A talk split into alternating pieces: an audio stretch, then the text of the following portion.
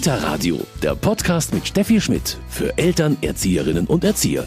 Kinderschutz, das ist ein großes, wichtiges Thema und heute sprechen wir darüber im Kita Radio. Tatjana Riedel gibt ein Seminar beim Caritas Institut für Entwicklung und Bildung dazu. Ähm, Frau Riedel, ganz kurz mal gesagt, Kinderschutz, um was geht es in dem Seminar? Da geht es darum, grundsätzliches Wissen darüber zu vermitteln, was die Einrichtungen brauchen, um damit umgehen zu können, wenn Kinder auffällig werden in der Einrichtung, um dann zu wissen, wie ist denn jetzt der Fahrplan. Erstens, auf was müssen wir überhaupt achten? Und zweitens, wie geht es dann weiter, wenn uns Dinge auffallen bei den Kindern, was müssen wir notieren, wann müssen wir überhaupt anfangen zu dokumentieren, wann muss ich die Einrichtungsleitung informieren? Und wann geht es eventuell weiter an die Eltern? Oder eben auch muss man eine Meldung ans Jugendamt machen. Das sind alles die Themen, die besprochen werden. Kinderschutz in der Kita, das ist heute unser Thema im Kita-Radio.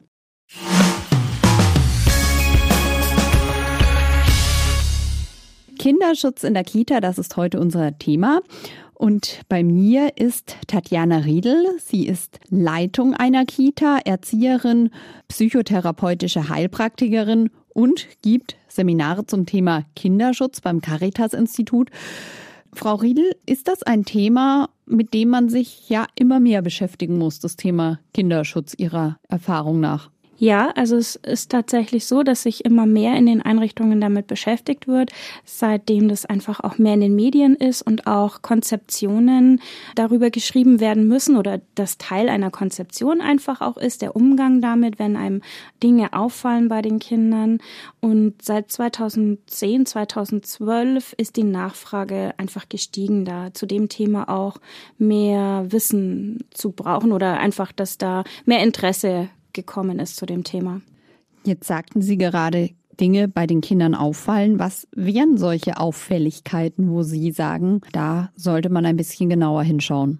Wenn die Kinder Verletzungen an Körperstellen haben, wo es schwierig ist, dass sie sich das selbst zugezogen haben können.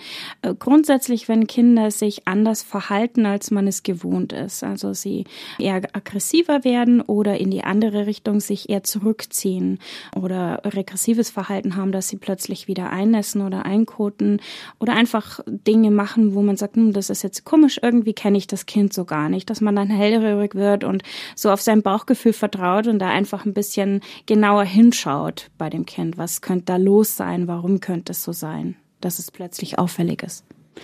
Jetzt gibt es dann genaue Pläne. Wie geht man dann vor? Ja, genau. Also eine Einrichtung nimmt bei einem Kind gewichtige Anhaltspunkte wahr. Das ist auch so der Fachbegriff dafür, dass es um Kinderschutz geht. Und es gibt da eine ganze Liste an Anhaltspunkten, die man wahrnehmen kann. Das bekommen dann die Einrichtungen in den Seminaren an die Hand und können das als Dokumentationshilfe nehmen und da eben ihre Punkte eintragen. Und dann geht's quasi weiter, dass man einfach weiterschaut. Okay, jetzt hat man bestimmte Dinge beim Kind wahrgenommen, macht man dann ein Elterngespräch. Also vorher bespricht man sich im Team natürlich auch und macht eine Einschätzung. Dann gibt's eine externe Fachkraft, die man sich dazu holen kann, die eine Beratung gibt. Das nennt sich insoweit erfahrene Fachkraft. Das ist immer ein bisschen ein abstrakter Begriff. Das ist einfach jemand, die nochmal eine besondere Schulung hat und meistens an Caritas äh, Beratungsstellen angegliedert ist oder auch ähm, im Jugendamt zum Beispiel sein kann oder in ähm, Beratungsfamilienzentren. Ist dann da jemand für jede Kita zuständig oder sucht man sich den? Da sind die Träger in der Verantwortung, dass sie für die Kitas jemanden bereitstellen und da eben mit solchen Institutionen einen Vertrag machen. Und dann ähm, sind es meistens mehrere Personen und man hat dann da eine Telefonnummer, wo man anrufen kann. Und von der Einrichtung wird dann eine Fachkraft vermittelt quasi. Das kann dann innerhalb eines Telefongesprächs eben eine Beratung sein oder eben auch vor Ort. Aber das ist auf jeden Fall auch eine große Stütze, sich da Beratung holen zu können und ja, da auch ein bisschen das besser einordnen zu können. Genau, eben um sich sicher zu sein, müssen wir jetzt nächste Schritte einleiten oder ist es jetzt so, dass man sagt, ja, das sind jetzt leichte Auffälligkeiten, das beobachtet man zum Beispiel erstmal noch weiter. Also da ist einfach dann jemand externes, der besonders geschult ist, kann dann nochmal eine Einschätzung mit der Einrichtung machen, in welche Richtung es geht und was die nächsten Schritte sind. Dann haben Sie auch schon gesagt, ein ganz wichtiger Punkt natürlich auch, gerade wenn man eine Beobachtung äh, macht, Dokumentation. Genau, ist ein großes Thema Dokumentation, dass die Einrichtungen in den Gruppen Möglichkeiten haben, wie die Erzieherinnen, die Kinderpflegerinnen Papier an der Hand haben, so Vordrucke zum Beispiel, wo sie Daten von einem Kind erfassen können und eben auch ihre Beobachtungen aufschreiben. Das sind so die ersten Schritte und dann gibt's auch noch Bögen, wo man dann seine Beobachtungen einträgt und dann ein Ergebnis quasi rauskommt auch. Also so eine Einschätzungsskala. Wo ist denn das überhaupt alles genau geregelt, die Rahmenbedingungen? Also es gibt ja den Paragraph 8a, der ganz bekannt ist, ja. wo eben der Ablauf geregelt ist und auch die gewichtigen Anhaltspunkte, wer zu informieren ist und wie die nächsten Schritte sind. Ähm, dann gibt's noch das Bundeskinderschutzgesetz, wo das eben auch nochmal mit verankert mhm. ist. Das sind so die gängigen Rahmenbedingungen. Frau Riedel, haben Sie so in der Praxis, auch bei Ihren Kursteilnehmern, dann oder in dem Umfeld, was Sie mitbekommen, das Gefühl, da ist die Scheu schon auch noch groß. Was tut man? Sollte man da schon vorgehen? Oder sagen Sie, ja, es ist gut, dass alle da mittlerweile gut informiert sind und mit wachem Auge drauf haben? Sowohl als auch. Also es gibt viele Einrichtungen, die schon sehr gut informiert sind, die auch regelmäßige Nachschulungen mit ihren Teams machen.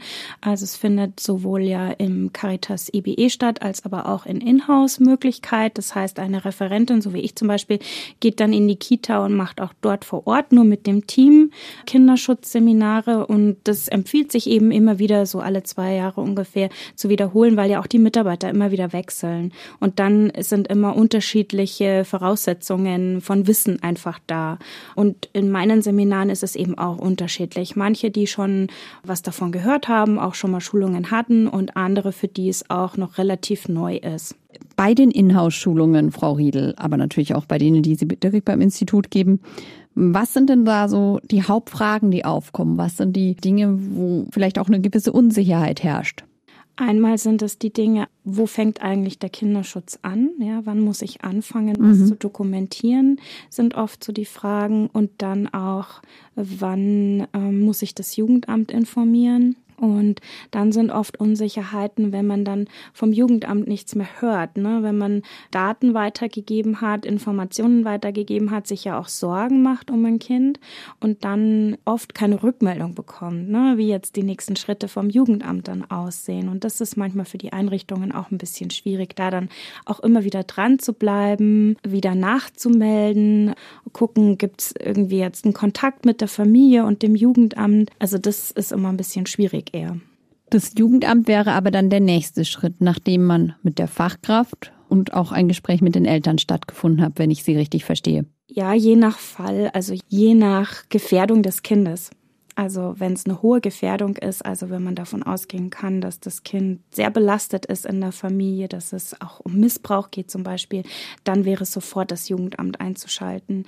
Ähm, wenn es aber so ist, dass man die Eltern sozusagen mit ins Boot holen kann, dass die Eltern sich Hilfen holen und das Kind besondere Förderungen kriegt, indem die Eltern mit dem Kind irgendwo hingehen oder das auch in der Einrichtung stattfinden kann, dann muss es den Schritt mit dem Jugendamt gar nicht geben.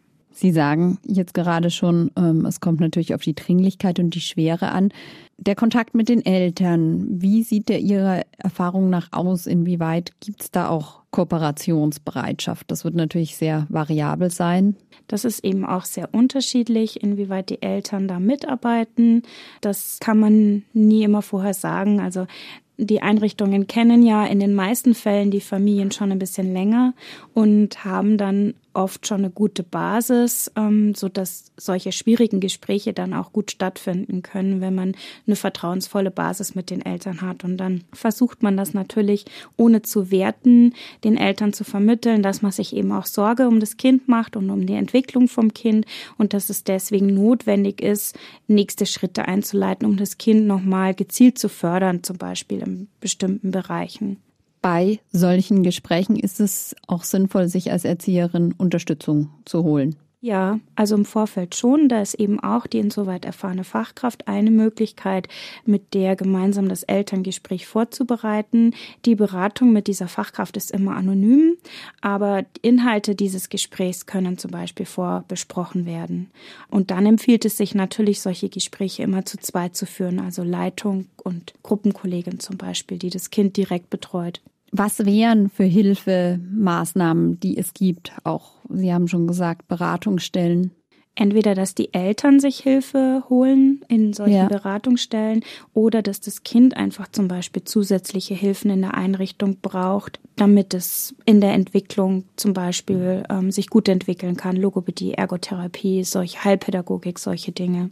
Sind Sie manchmal erstaunt, wo Kinderschutz oder Missbrauch, sagen wir mal jetzt, natürlich ist es da noch nicht immer, auftritt? Also, oder das ist natürlich schon dann immer eher erschreckend, weil man sich sowas oft schwer vorstellen kann, ja. ähm, oft auch schwer bei den Eltern, zu denen man ja eine gute Beziehung oder gute Bindung hat, oft schwer vorstellen kann, dass da dann doch sowas vorliegt. Und ja, also ich denke, es ist eher was, was so erstmal schockiert auch. Ne? Auch wenn Kinder verletzt werden von Eltern. Äh, wenn man das so in der Theorie bespricht, ist das immer noch so ein bisschen mit Abstand. Aber wenn man das dann tatsächlich in der Einrichtung hat, dann kann das schon sehr belastend sein. Auch für die Kollegen, die da direkt betroffen sind, weil sie das Kind kennen und eine Bindung zu dem Kind aufgebaut haben. Da ist es auch immer wichtig, dass man das dann auffängt, auch die Emotionen von den Kollegen ernst nimmt, die das ja selber auch sehr betrifft. Und dass man da auch schaut, dass man da fürs Team gut sorgt und dem Team auch Möglichkeiten gibt, sowas zu verarbeiten, sollten solche Fälle in der Einrichtung auftauchen. Also viel Austausch und Supervision. Genau, zum Beispiel in der Form. Mhm. Kinderschutz in der Kita, darüber spreche ich heute mit Tatjana Riedel. Sie ist Kita-Leitung, psychotherapeutische Heilpraktikerin und Erzieherin. Kinderschutz, ähm, wir haben jetzt über die Fachkräfte in der Kita gesprochen, über ein Gespräch mit den Eltern. Das Kind an sich, was braucht das in so einem Moment in der Kita? Dass es Erwachsene hat, die es ernst nehmen, die gut hinschauen und gut hinhören und die Bedürfnisse vom Kind wahrnehmen und erkennen. Und auch wenn Kinder eben erzählen über Dinge, die zu Hause passieren, dass man da wachsam ist und das eben ernst nimmt, was die Kinder sagen und da den Kindern das Vertrauen gibt, ähm, es ist wichtig, dass du mir das erzählst und ich nehme dich da ernst und es gibt auch Themen, die man dann zum Beispiel mit der Mama oder dem Papa besprechen muss, die dann nicht jetzt unter uns bleiben können, weil das Kind sich jetzt mir anvertraut hat. Aber Sie merken, dass da Gott sei Dank bei vielen Kindern eine große Offenheit da ist. Schon, ja. Also schon eine größere Offenheit, dass sie sich jemandem anvertrauen, wo sie eine gute Bindung aufgebaut haben. Manchmal sind es sogar auch die Praktikanten in der Einrichtung, das höre ich schon öfter, weil die ja doch manchmal auch noch ein bisschen jünger sind, die sind auch nicht immer da.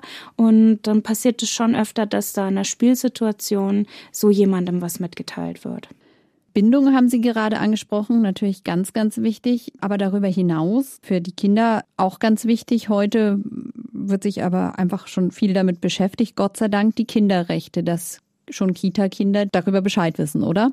Ist auch ein Bereich, der mit den Kindern auf jeden Fall thematisiert werden sollte, immer mal wieder in den Einrichtungen, je nach Projekte, die ja auch oft stattfinden, kann sowas eben auch ganz gut in den Alltag integriert sein oder eben auch mal ein extra Projekt für die Kinder sein sie da einfach auch im Vorfeld schon stark machen und äh, eben ihr Selbstbewusstsein auch damit stärken, dass sie wissen, ja, mein Körper gehört mir auch in erster Linie und ich darf darüber bestimmen ja. und ich darf auch Nein sagen, wenn mir was nicht gefällt und wenn mir was, wenn ich was nicht möchte. Auch bei meinen Eltern darf ich Nein sagen, muss mir da auch nicht immer alles gefallen lassen. Jede Umarmung, die vielleicht von anderen ausgeht oder das sind so Kleinigkeiten, wo das eben schon anfängt.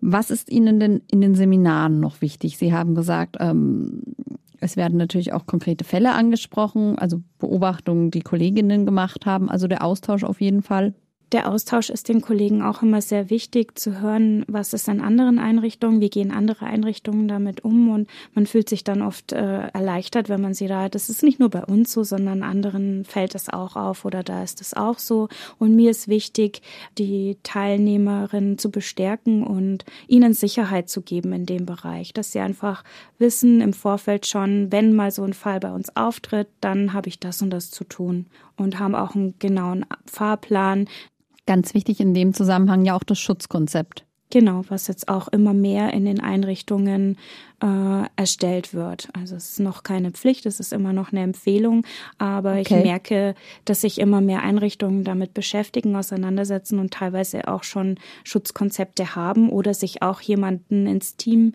holen, eine Referentin, die mit ihnen ein Schutzkonzept entwickelt.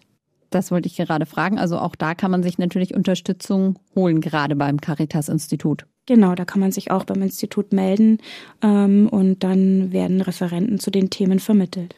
Was sind denn wichtige Punkte im Schutzkonzept? Jetzt könnte man ja vielleicht mal meinen, das schaut in jeder Einrichtung ziemlich gleich aus, ist es aber nicht unbedingt. Nee, das ist es eben gar nicht. Also es gibt nicht das eine Schutzkonzept, was auf alle Einrichtungen übertragbar ja. ist, sondern es ist was sehr Individuelles. Also es gibt schon Bereiche, die in jedem Schutzkonzept vorkommen, also so eine Art Inhaltsangabe. Aber die Ausarbeitung der Themen muss wirklich jede Einrichtung für sich selber machen, weil es geht auch um räumliche Bedingungen und es geht auch um das Team, was dort arbeitet, was seine Regeln auch in diesem Schutzkonzept festlegt, für sich, genau für das Team, wie sie miteinander arbeiten wollen, wo sind die Grenzen und wo sind die Regeln zu Nähe und Distanz und so weiter. Also Schutzkonzept und Kinderschutz, ein Thema, über das wir wahrscheinlich sehr lange sprechen könnten. Ein sehr wichtiges Thema und ja, ein Thema, das natürlich Ihnen, Frau Riedel, auch sehr am Herzen liegt. Ja, das liegt mir sehr am Herzen und ich lerne auch immer wieder Neues durch die Teilnehmer in den Seminaren, die ihre Themen mit einbringen. Gibt es auch immer mal wieder was, wo ich mir denke, aha, das ist interessant, das habe ich so auch noch nicht gehört und wo ich dann auch immer wieder was für mich mitnehme. Und für mich ist es dann auch immer wieder eine Auffrischung, auch darüber immer wieder zu reden.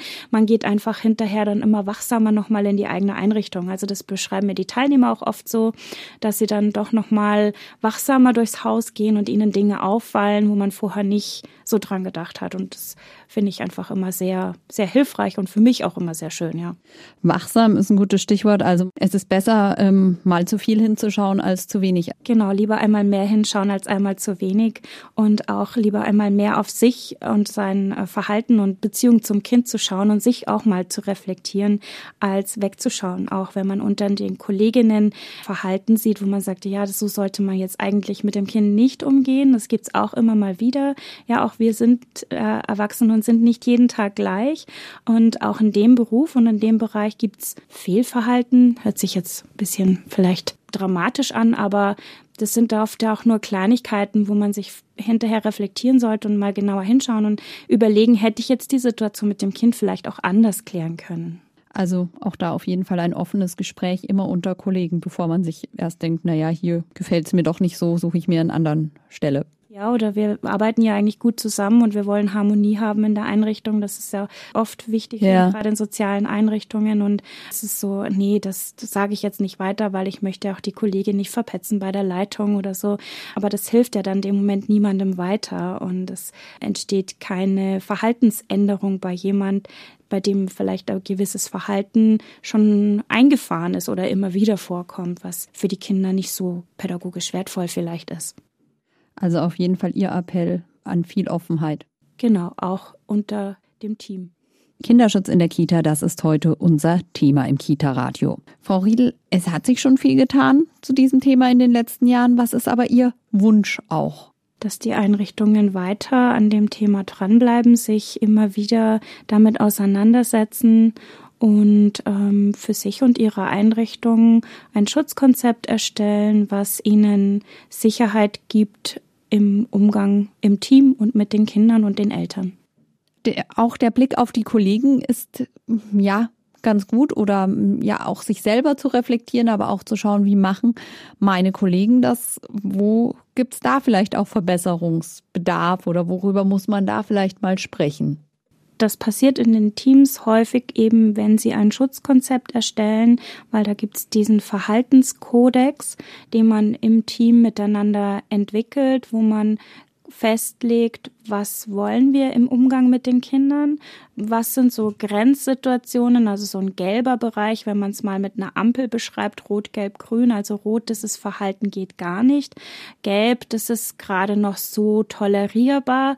Und grün wäre wünschenswertes Verhalten ne, im Umgang mit den Kindern. Und indem man diese Punkte im Team sammelt, kommt man eben ganz schnell darauf, ups, da erwische ich mich auch, weil das passiert mir einfach auch im Alltag und dass da so eine Offenheit im Team Team herrscht für Fehlerfreundlichkeit. Also, dass man sagen darf, ja, also eine Leitung erwartet jetzt da keine Perfektion und dass immer alle im grünen Bereich agieren, sondern ja, es darf auch mal gelb vorkommen oder mit Sicherheit kommt auch mal der rote Bereich vor. Wichtig ist nur, dass man es erkennt, bei sich selber hinschaut, sich reflektiert oder eben dann die Kollegin einen drauf ansprechen darf, dass man was ausmacht untereinander.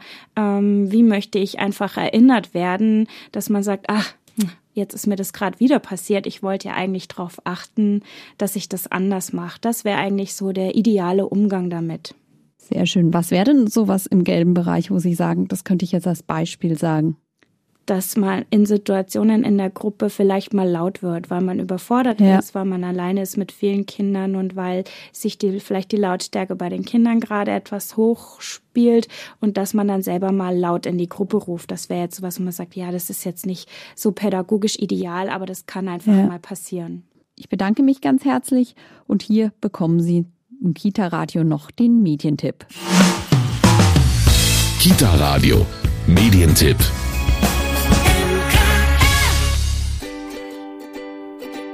Fachkräfte in Kitas können durch den täglichen Kontakt mit Kindern und ihren Familien besonders früh erkennen, ob ein Kind gefährdet ist. Das Buch gibt mit praxisnahen Beispielen Antworten zu allen relevanten Themen. Ein Leitfaden mit zahlreichen Hinweisen zur Beobachtung und Dokumentation von Kindeswohlgefährdung, zur Gesprächsführung mit betroffenen Kindern und Eltern und zur wirkungsvollen Prävention. Kindeswohl in der Kita ist bei Herder erschienen und kostet 22 Euro. Kinderschutz, das war heute unser Thema im Kita-Radio. Mein Name ist Steffi Schmidt. Ich freue mich, dass Sie dabei waren. Kita-Radio, ein Podcast vom katholischen Medienhaus St. Michaelsbund, produziert vom Münchner Kirchenradio.